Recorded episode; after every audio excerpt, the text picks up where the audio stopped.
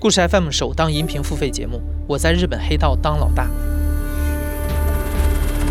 我们觉得对的事情和错的事情和一般社会善恶啊，已经脱钩了。十四岁从东北被骗去日本，上学放学也受欺负，天天骂我八嘎，杀人、手摸这个尸体，感觉啊会很长时间忘不掉的。放火，这帮警察都烧死他们！和警察斗智斗勇。我跟那警察说的，我让他吞的是什么，你知道吗？忏悔。当时我在那个法庭，我觉得我自己就是像像个阿 Q 似的，什么也不懂，稀里糊涂就判死刑了。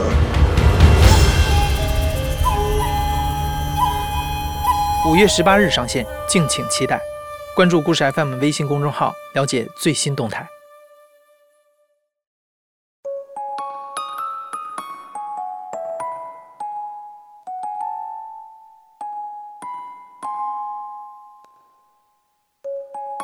你好，欢迎收听故事 FM，我是艾哲，一个收集故事的人。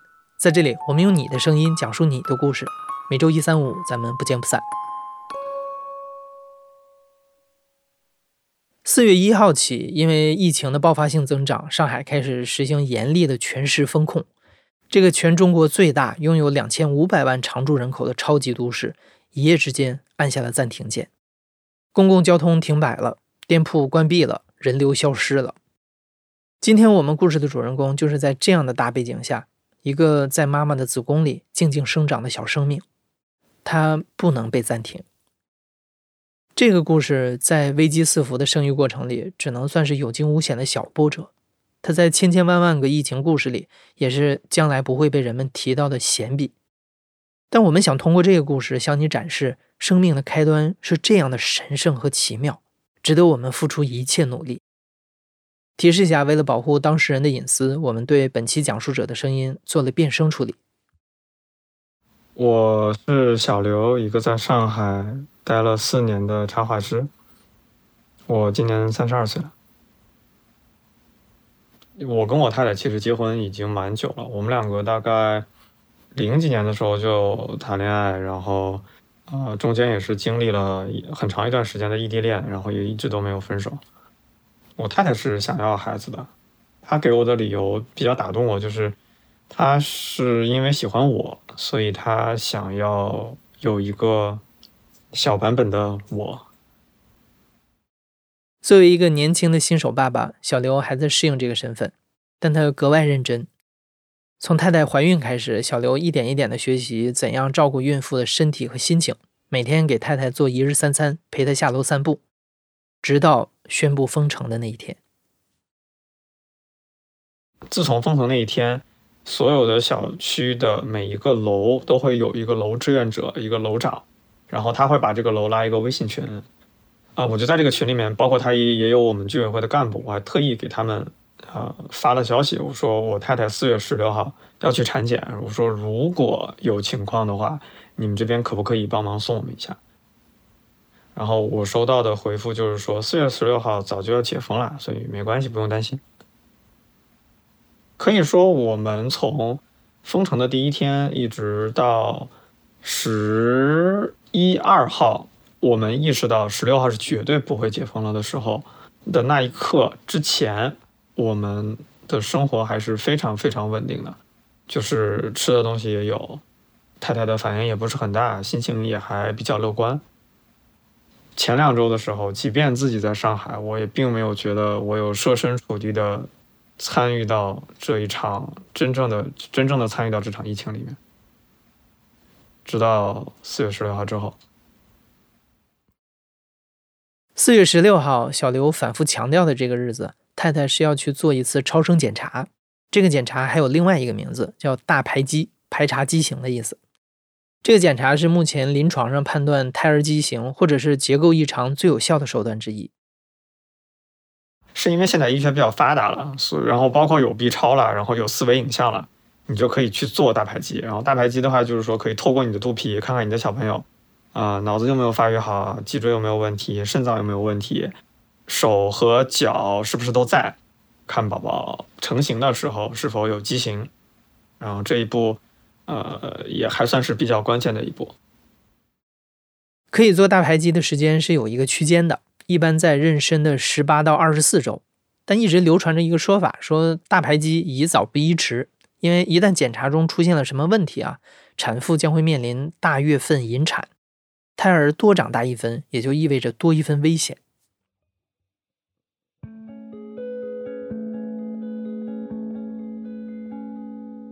因为当时四月十几号的时候已经封控了两周了，当时下楼都不让下。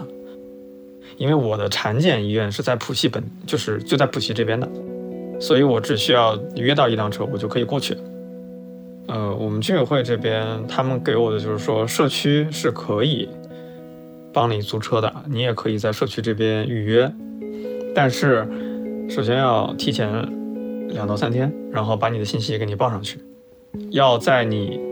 约定好的要出门的某一天的晚上，他的原话是：有可能十点，有可能也十一点，我们才能通知你，明天有没有车可以派给你。我就得去着手做一个 Plan B，就是做另外的一个一个准备，因为我不可能说等到晚上十一点了，你跟我说没车，那我第二天早上九点我就就要到医院了，那。谁会上班？谁会接我电话去再让我去有机会再约别的车呢？小刘想到可以给出租车队打电话。之前武汉疫情的时候，他看到过有那种服务保障的车辆，但联系上之后，对方回复十分抱歉，现在没有这个服务。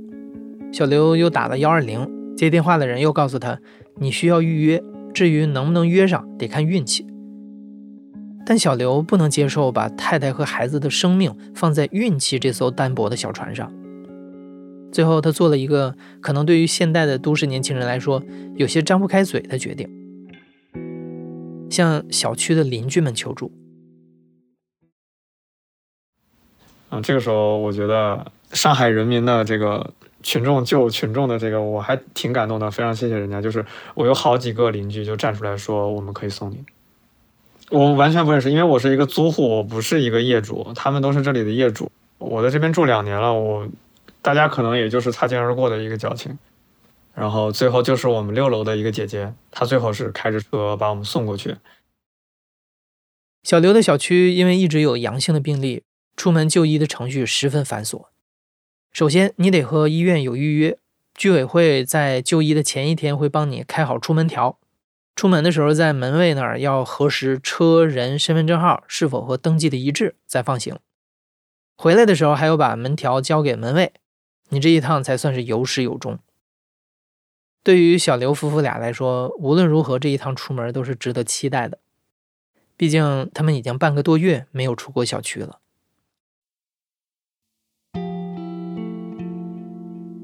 开车出去的那一下，然后就是我们小区门口有那个自动抬杠的那个东西，我也不知道叫什么，反正就那个门，那个东西打开之后，车开出去，然后那个医院我们去过很多次了，然后那个路上面要过高架，要过桥，然后还有很多的小巷子，然后呃又是虹桥那边本来就应该熙熙攘攘的，但是开出去之后，第一个反应印象就是说。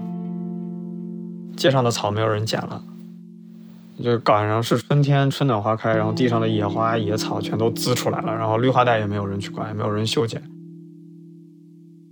然后街上有很多很多很多的垃圾，就我从来没见过这个场景。然后包括一路上面所有的铺户，不是上了锁，就是拉着卷帘门，更有甚的地方，他还会用那个蓝色的。钢板，然后给他把小区给那个门给给给给封起来。然后我们家这边就有一个，就十里八乡比较厉害的一个比较漂亮的一个小区，里外都很漂亮。它的门就是封的，就感觉跟那个小区就就就像贴图错了一样。感觉那种门就应该在我在我在我河北老家能看到。呃，陌生，但是很安静。就是你会觉得，OK，大自然好像没有人类，它过得也不错。小刘夫妇和邻居大姐有一搭没一搭的聊着天，大家好像都很享受这难得的放风时光。啊、我们就是知道他孩子，他小孩是是是出国读书的，然后说也是因为疫情受到了不少的影响，然后呃本来早一点要去的，结果耽误了两年，然后过去了之后，结果咱们这儿有疫情了，就就反正聊来聊去都离不开这个疫情吧。然后他还有个朋友说那个时候还能买到绿叶菜，然后他就是找人家给给给订了一堆。然后跟人家在车上讲电话，然后意识到我们两个还坐在后面，然后一回头冲我们挤了一个眼，挤就眨了一下眼，说啊，你帮我拿三袋，啊，帮我拿三袋菜，就把我们两个也算上了。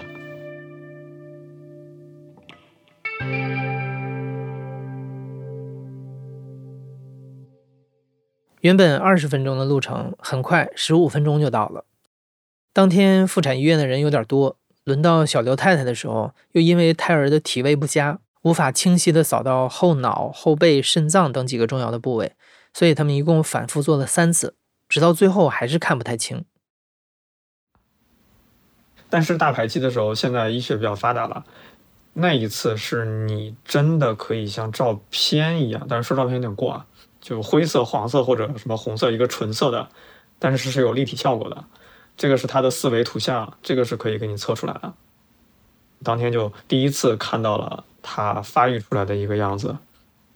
然后我太太的鼻子比较塌，然后她一直都特别担心小朋友生出来之后鼻子像她，因为她觉得不好看。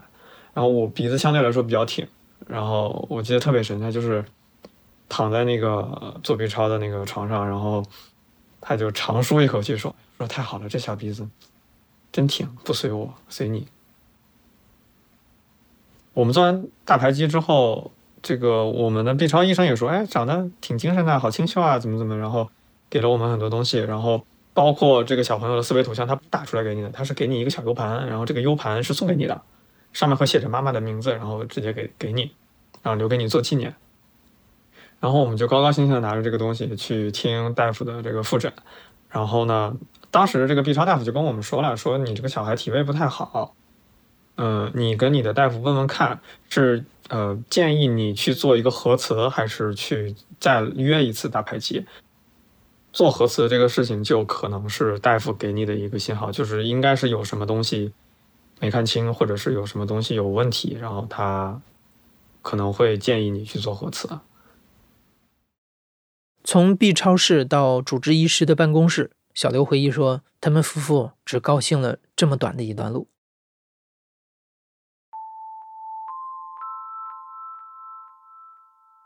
如他预感的那样，医生告诉他们，B 超中有两个综合指标显示，在孩子的后小脑有一个叫下隐部的东西，影像上显示缺失。这导致的结果是，孩子出生之后，他的运动能力和智力有可能会出现永久性的损伤。后来我们也去网上查了一下，这个东西叫做 Dandy Walker。它是一个非常非常非常罕见的天生畸形的病，它没有任何的起因，它就是一个基因病症，你没有办法预防，你也没有办法治疗。然后大夫当时跟我们说的一句话就是说，啊、你们也不要想太多，这个还没有确诊。但如果说我们最后查出来他就是你这个疾病的话，那可能我们就考虑放弃这个孩子。然后紧接着他就说：“嗯，那下一次的常规孕检，我就先不帮你们约了。”我当时整个人都凉了，我心想：完了，那这下一次都不给我约了，那这八成是有问题。你还是要到呃这个公立的呃医院再去查一下。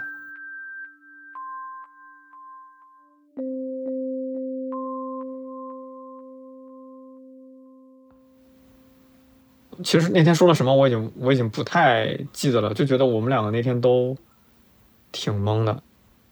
然后我说好的，没问题。然后我们就要，甚至我们连他给我们约的报告单啊什么这些，我们两个都懵了，然后就都没有拿。我们就要往外走，然后是大夫喊我们说：“哎，那个你那个什么东西，嗯，那个没拿。”我们两个哦，我们两个才回去拿。然后拿完了之后又要走，然后大夫说：“你们去的是普通啊，不要不要不要去错。”我心哇，普通。我当时就懵了，我甚至都不知道那个时候能不能过江。回家的路上，小刘夫妇完全没有了来时的雀跃，他们硬着头皮回复着邻居大姐的关心。小刘现在最关心的问题就是如何过江去浦东，但他第一时间排除了邻居这个选项，考虑到就医的时间会很长，也有感染新冠的风险，所以小刘不愿意把好心的邻居拽进到这个风险里。然后我也问了一下居委会，然后居委会跟我说：“你们去浦东啊？那。”浦东现在能过江吗？居委会在反问我说：“你你你能能过江吗？”我说：“我也想问问你这个事情，就现在有没有什么确切的消息说能不能过江？”居委会说：“那我那我们不清楚的，你要么打电话问问交警。”就那个时候，所有的一切我们看似日常的一些生活，很普通的一件事情，都变得不确定了，因为没有消息，所有地方的消息你都看不到，你不知道外面发生了什么，就感觉一下回到了。古代，我有手机，我有电脑，但我并不知道隔壁村儿那个路口我还能不能过去。小刘又打电话问了幺二零的救护车，当时已经是晚上快十一点，对方回复说，截止到现在还有三百人在排队等待派车，零点一过，这些人将会继续顺延到第二天。抱着试一试的想法，小刘拿起了电话，打给了幺幺零。我为什么问警察呢？是因为。就在我们去产检的头一天晚上，我们小区有一个阳性病人，他被转运车接走了。但是到了方舱之后，呃，先去的方舱，然后方舱说不收，然后让他送到医院，因为他出现症状需要治疗。方舱只是用来隔离无症状的感染者的，大家有症状应该去医院，就拒收了。那拒收了之后，当时的这个转运车的司机态度特别的凶。我为什么知道？是因为他一直有在我们的小区的大群里面直播这个事情，然后他就说师傅不肯送他去放仓，就直接把他送回来丢到了我们小区门口。那天晚上刮大风，然后特别冷，他就一个阳性病人，然后发着高烧坐在我们小区门口，穿着个大白，没有人管他。然后最后就是警察来了，警察来了之后离他也很远，警车停在那边。后来警察给他联系了一辆车，然后把他给送到。啊，送到送到医院去了，所以这个给我的信息就是说我是不是可以求助警察？然后呢，我就又问他，我说：“那你们这边有没有租车，或者是能不能帮忙呃送一下我太太？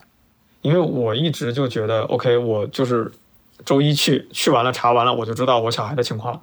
我以为当天就会出结果，所以我对，所以我超级着急，我就跟他说。”这个事情真的很重要，关系到我太太和我小孩的生命，你们能不能送我一下？警察叔叔给我的回复我记得合理，但是嗯，就是有一点难受。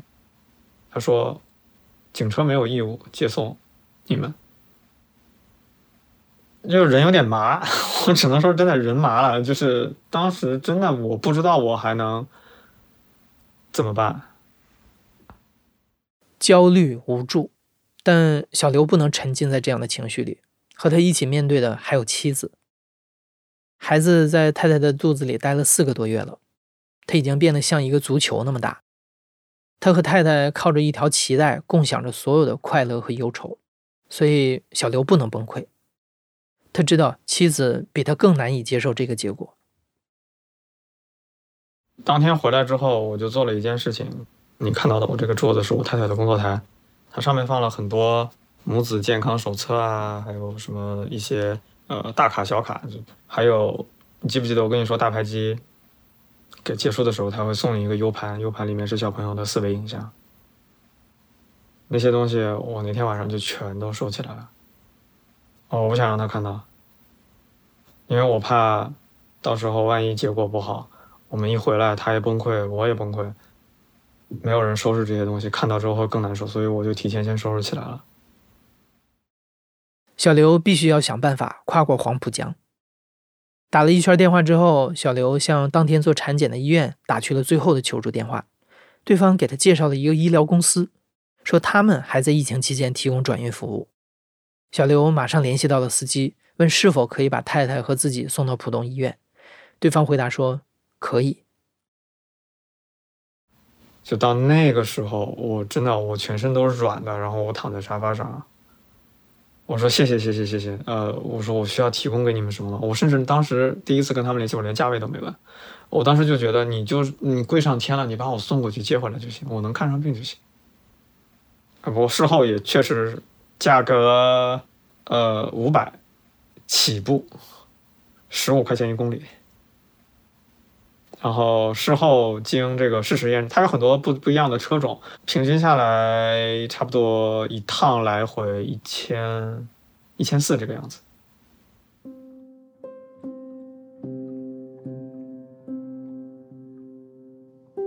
这是封城以来格外安静的一夜。小刘背着太太偷偷哭了一会儿，这是他知道自己要当爸爸以来最消沉的一夜。他心里有太多难以表达的心绪，他说不出来，他只能写下来。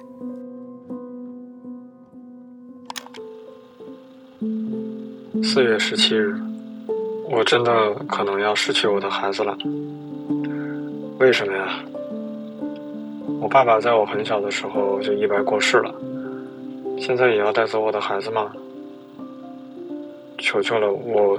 更加不想看到我太太伤心，我真的好爱她，感觉心被揉了好几把。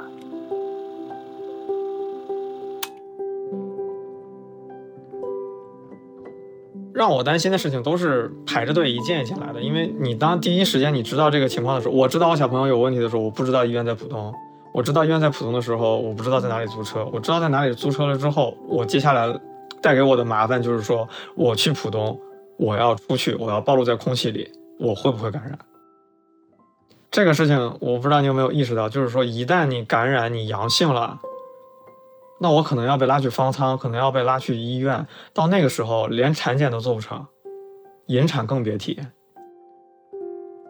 太太怀孕，如果阳了，她不能不能药物治疗啊。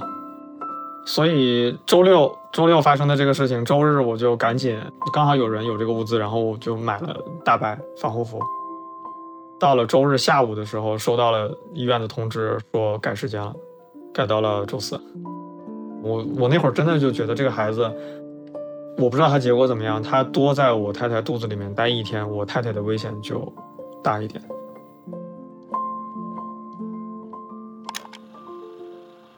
日期。四月十八日，我努力接受已经要失去他的事实吧。昨天晚上睡觉前，我一闭眼就看到了我太太去引产手术的情景。我亲了她的肚皮，说再见。我不想这个发生，太难受了。但无论怎么样，这都让我一下子看清了自己。原来我这么在乎家庭，以前我完全不知道我会这个样子。可能。这就是长大了吧。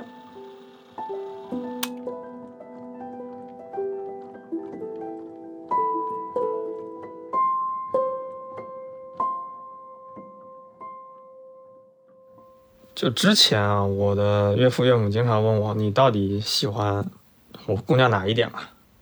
当时我只知道我喜欢她，但具体的我说不上来个一二。但经过这个事情之后，我很确定我喜欢她，就是因为她坚强。当天晚上，我太太是有有哭的，呃，她是第二天早上醒过来之后，长出了一口气，然后跟我说：“我接受这个事情。”即便她知道可能是一个不好的结果，她还得坚持每天早上醒了第一件事情是打开音乐，给她做胎教，然后经常摸摸她，然后跟我说说她的情况。我其实没有太多的回应。我作为爸爸的话，我要时刻知道可能会是坏结果。坏结果的话，我只要不建立感情连接，坏的情况出现的时候，我就会至少可以潜意识的告诉我自己，这是一台手术，是你太太病了，她要做一台手术。做完了之后，她的身体恢复好了，还是你们两个人继续生活。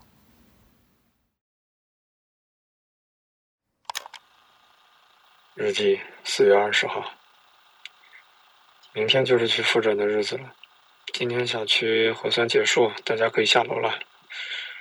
听着楼下的熙熙攘攘的声音，和还不敢聚集而三三两两的邻居，配合舒服的晚风，我在厨房窗前觉得这种普通的日子真好。我心底里非常希望明天过后能过上普通的日子，不需要去谋求高薪地位、受人欢迎，亦或是令人羡慕，都不如日常的活着，和我的家庭一起活着最舒服。唉，我我不敢期待好的结果，真的不敢。我只是在努力暗示自己，其实大夫暗示的已经很明显了，只是需要一个确诊。得这个病是个小概率。明天复查结果没事，也是一个小概率。那么上天会给我哪种小概率呢？四月二十一日上午，一辆贴着绿色通行证的救护车准时来到了小刘他们的小区门口。他们一路颠簸，离开高架，穿过小巷，开上跨越黄浦江的南浦大桥。小刘往外看了一眼，这是他第一次看到一条船也没有的黄浦江。二十公里的路程，因为周围萧瑟的街景，让小刘有些恍惚，好像他们要去的是另一个世界。真的像就末日一样，本来路口修建的很好的花坛，剪了特殊形状的花坛，也都呲出来了很多的枝丫，然后就感觉它发生了病变一样。我们这边后面有条路，旁边就是铁路，我们坐在车里面，车往。左边拐弯的时候，我刚好看到了，呃，铁路的防护网，然后上面有一个过街天桥，底下躺了很多自行车，然后周围有一大堆杂草，然后一个人都没有。嗯，那个场景我在很多很多恐怖游戏里都见过，一模一样，非常写实。我到了医院门口之后，他们医院门口就有一个像地铁排队一样的东西，然后门口穿了有几个大白在那边，然后说家属不可以进去。要家属要在外面，我说今天我要来看我小孩是生死的，你不让我进去吗？他说不可以。我说那什么情况才能让我进去？除非你有今天的住院报告，或者是你有今天的手术单据，我就可以让你进去。除此之外都不行。我太太事后跟我说，她听到我不能进去的时候，她本来其实没有那么担心，但是她听到我不能进去的时候，她她她她吓坏了。因为他就要一个，因为我们当时都以为这一天就能拿结果，所以他觉得他自己要一个人面临这面对这个结果了。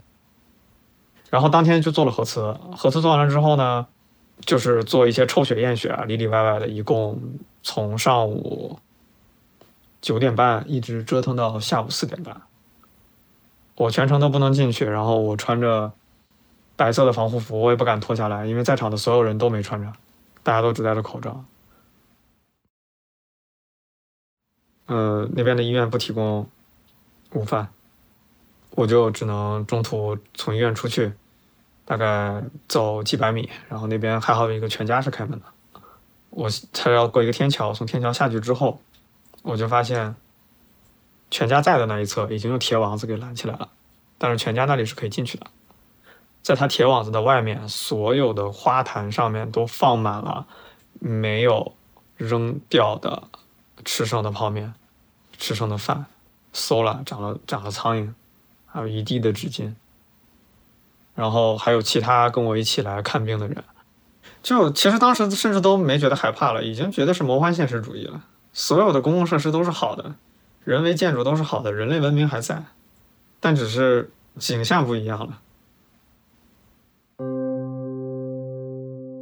因为我那天穿的是大白，我那天跟别人最多的交流就是有很多人形色慌张、非常着急的冲过来问我：“你知道核酸检测点在哪里吗？”我说：“我不是工作人员，但是核酸检测点在那里。”呃，最后了，我蹲在地上，然后我的手机快没电了，我拿我带的事先准备好的充电宝在充电。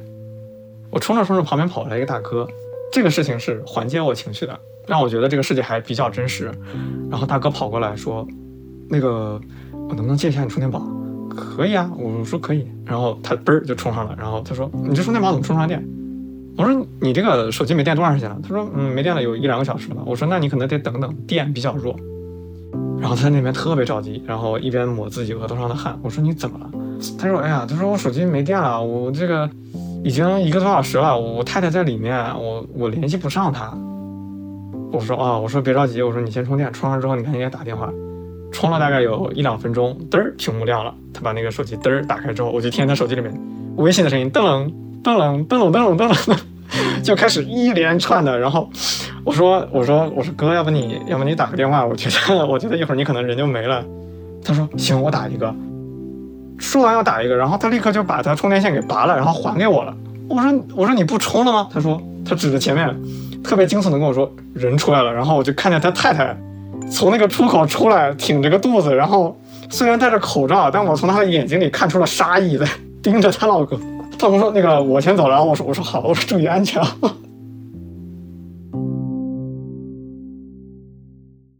这一天等待到的检查结果，并没有彻底打消夫妇俩的疑虑。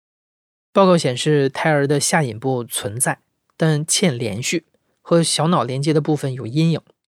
你可以理解为像乌云遮月，孩子的下隐部被什么东西遮住了，只是现在还无法判断这是发育造成的，还是它只是一个角度问题。为了慎重起见，医生建议他们再去做个羊水穿刺，通过基因检查来排除 Dandy Walker 的可能性。于是，在四月二十五日，小刘他们又做了第二次跨江检查，在妇产医院里也看到了更多和自己一样的父母。那一天就是我在那边等我太太给我发这个报告，因为我在我那会儿还站在外面穿着防护服，我就看到了一对小夫妻站在我旁边很着急，然后，嗯，因为那会儿我已经知道我太太要做羊穿了，所以说我那会儿没有那么着急了，我就就过去跟他们说，我说你们怎么了？然后他们两个人说我们从别的地方转院过来的，我们今天没有约到好，但是他太太肚子已经已经已经很大了。他说：“他们为什么来浦东这个医院？是因为他们要去浦西，他们的孕检医院在浦西，然后只是因为现在他们私家车，他们过不了浦西去，所以他们来这边。但这边又没有约到号啊，本来就是想解封了就来，但是现在实在不能等了，就赶紧要过来看看。然后后来我就是把我约车的那个，就是介绍给他们了。”有的资源推给了他们，我我希望他们后面就是顺利的约到了车上，去到了浦西排上队，看上就是正常孕检吧。这是为人父母共同的感受，只要生命可以健康的诞生，他们所做的一切，跨越不可跨越的，等待难以等待的，这些都有了意义。在封城期间，每一个没有被暂停的生命，都凝聚了更多人的关注和更多人的希望。我自己全身心的都因为小孩子这件事情牵挂了我所有的精神力，然后反而我觉得疫情期间没那么难过，东西都可以靠团购买到，然后门口的门卫门卫大爷们也是所有的物资来了，他们先帮忙，呃楼这个楼里面的志愿者帮我们再拿过来，啊，其中我也参与过这个志愿者的活动，我也是帮大家弄好，然后一户一户分好，然后再帮大家拿上去。然后中间有有一次让我特别感动的，就是我们八楼有一个阿姨，她知道我太太怀孕，然后也知道我太太已经有两三周没有吃到过鱼了，所以 她就把自己家里冻的一点带鱼拿给我们了。我们就摸着我太太的肚子，我就跟她说嘛，我说潇洒，你吃百家饭长大的，你要是给点给点面子，咱们努努力发育一下，好不好？整整两个礼拜之后，小刘夫妇在五月九号的第三次检查中，终于得到了一个好消息。就很幸运，他就又帮我太太又检查了一遍，然后因为已经隔了两个礼拜了，我完全不知道这个小孩什么情况。然后查完了之后，他就说：“你这个没问题啊，你这个下引部连续的呀。”哦，当时我不在场，我不在场，我太太在场。我都是后来听他转述，他就觉得那可能可能没什么事情。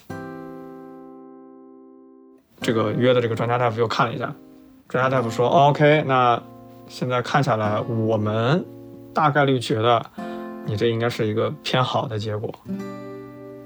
你的、你的、你的羊穿结果也出来了，基因没有问题，所以我现在自己大概率判定他不是 Danny Walker，啊，也可能不是贝克斯囊肿，他好像就是可能是发育正常的一个小孩。”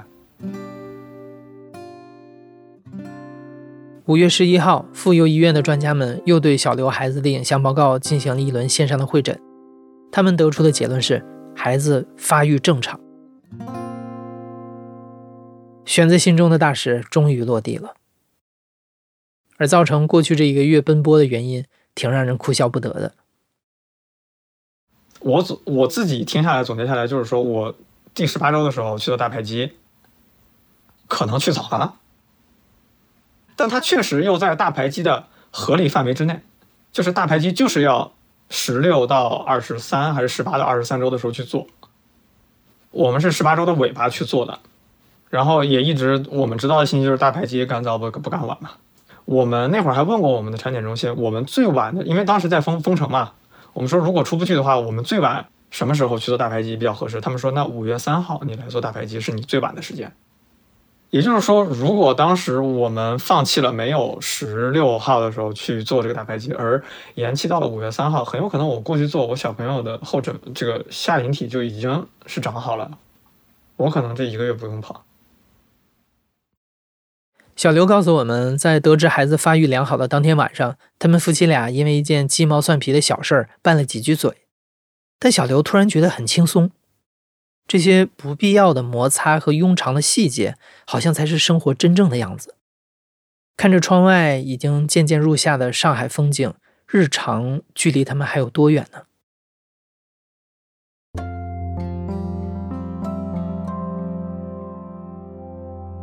原本计划在大排畸做完之后，给肚子里的孩子起个小名。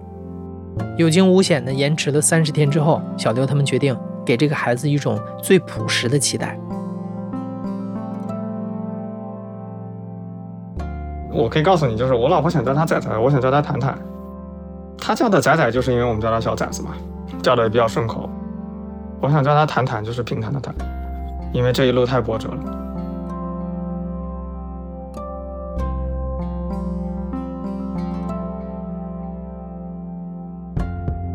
十五周以后，会有一个健康的孩子诞生在上海这座超级大都市。在未来，他也会听到这期节目，知道他的父母曾经为他的平安出生奔驰在空无一人的黄浦江上。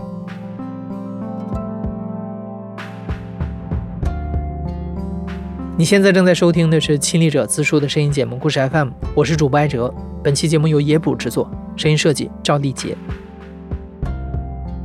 如果在疫情封控期间，你也在上海遇到过一些故事和经历，欢迎给故事 FM 投稿。感谢你的收听，咱们下期再见。